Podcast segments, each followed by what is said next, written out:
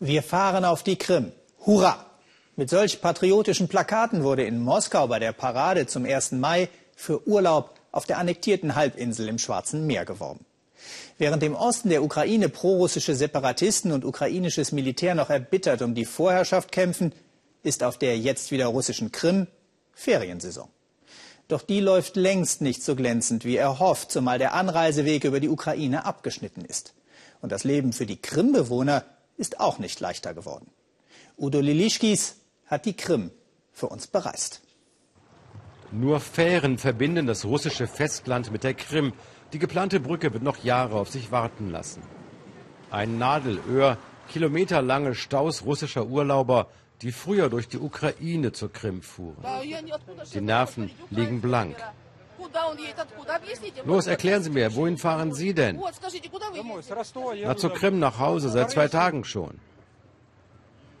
Die Lastwagen sitzen fest, denn die Urlauber haben Vorrang. Die versprechen immer wieder Fähren, aber nichts passiert. Die versprochenen billigen Flugtickets für russische Krim-Urlauber sind längst verkauft. Es waren viel zu wenige. Ja, seit zwei Tagen unterwegs. Und wie lange schon im Stau? Seit halb sechs morgens. Siebeneinhalb Stunden. Ist das zumutbar? Nein, nicht auszuhalten. Auf der Krim-Seite offenbar das gleiche Bild. Zehn Stunden haben wir da im Stau gewartet. Die Schlange ist länger als diese hier. Aber erholt haben wir uns toll. Das Warten nervt natürlich, aber solche Unannehmlichkeiten, die überleben wir schon.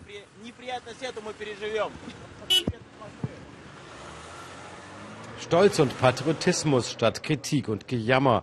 Die Krim ist Verheißung auch für ein Heer von Abenteurern und Investoren, für Oberschicht und Unterwelt. Da entstehen jetzt doch ganz neue Investitionsmöglichkeiten, da entwickelt sich etwas. Sechs Millionen Touristen machten im vergangenen Jahr auf der Krim Urlaub, nur ein Viertel davon Russen, der überwiegende Teil Ukrainer. Die aber bleiben in diesem Jahr der Krim genauso fern wie die Kreuzfahrtschiffe aus Europa. Auch vor Jalta gehen keine Touristen aus dem Westen mehr vor Anker. Damit die Touristensaison trotzdem kein totales Debakel wird, will der Kreml das russische Staatsunternehmen ihren Angestellten billige Pauschalreisen auf die Krim anbieten. Denn Wladimir Putins erfolgreiche Annexion der Insel, von der Mehrzahl der Russen bejubelt, soll eine Heldentat bleiben. Die freundlichen Menschen mit Masken und Waffen gibt's schon für Zweijährige. Ein Verkaufsschlager. 350 Rubel, 8 Euro.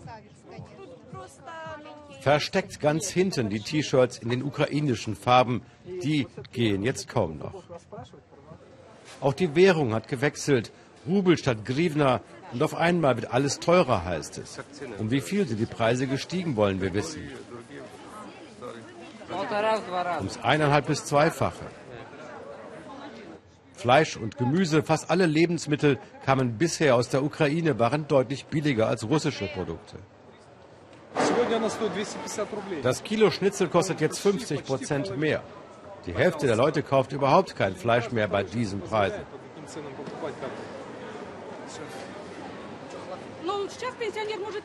Aber dafür kann sich auch ein Rentner jetzt Speck kaufen, widersprechen Sie. Die Renten, auch meine, haben sich doch verdreifacht. Nichts ist hier teurer geworden, alles in Ordnung. Ein Markt, zwei Wahrheiten, zwei Welten. Kritik gilt als Verrat. Nur wenige berichten uns von Grenzschikanen, die den Import ukrainischer Waren behindern. Und natürlich steigen die Preise und die Leute leiden. Die Russen schicken uns doch kein Fleisch mit der Fähre, wie denn auch. Aber schlimmer noch, es gibt hier auch keine Käufer mehr. Fast gar keine. Leere Liegestühle, eine halbe Stunde von Jalta entfernt und nur wenige Passagiere gehen an Bord für eine Küstentour. Drei bis vier Millionen Ukrainer werden der Krim in diesem Jahr fehlen.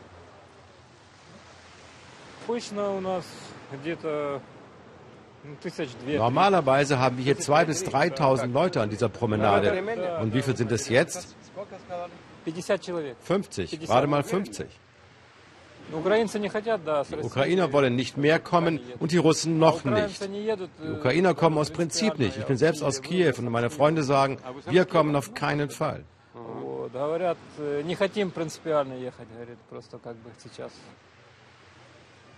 Er bietet Urlaubern seit Tagen vergeblich seine Privatwohnung an. Für viele Einheimische war das bisher eine wichtige Einnahmequelle.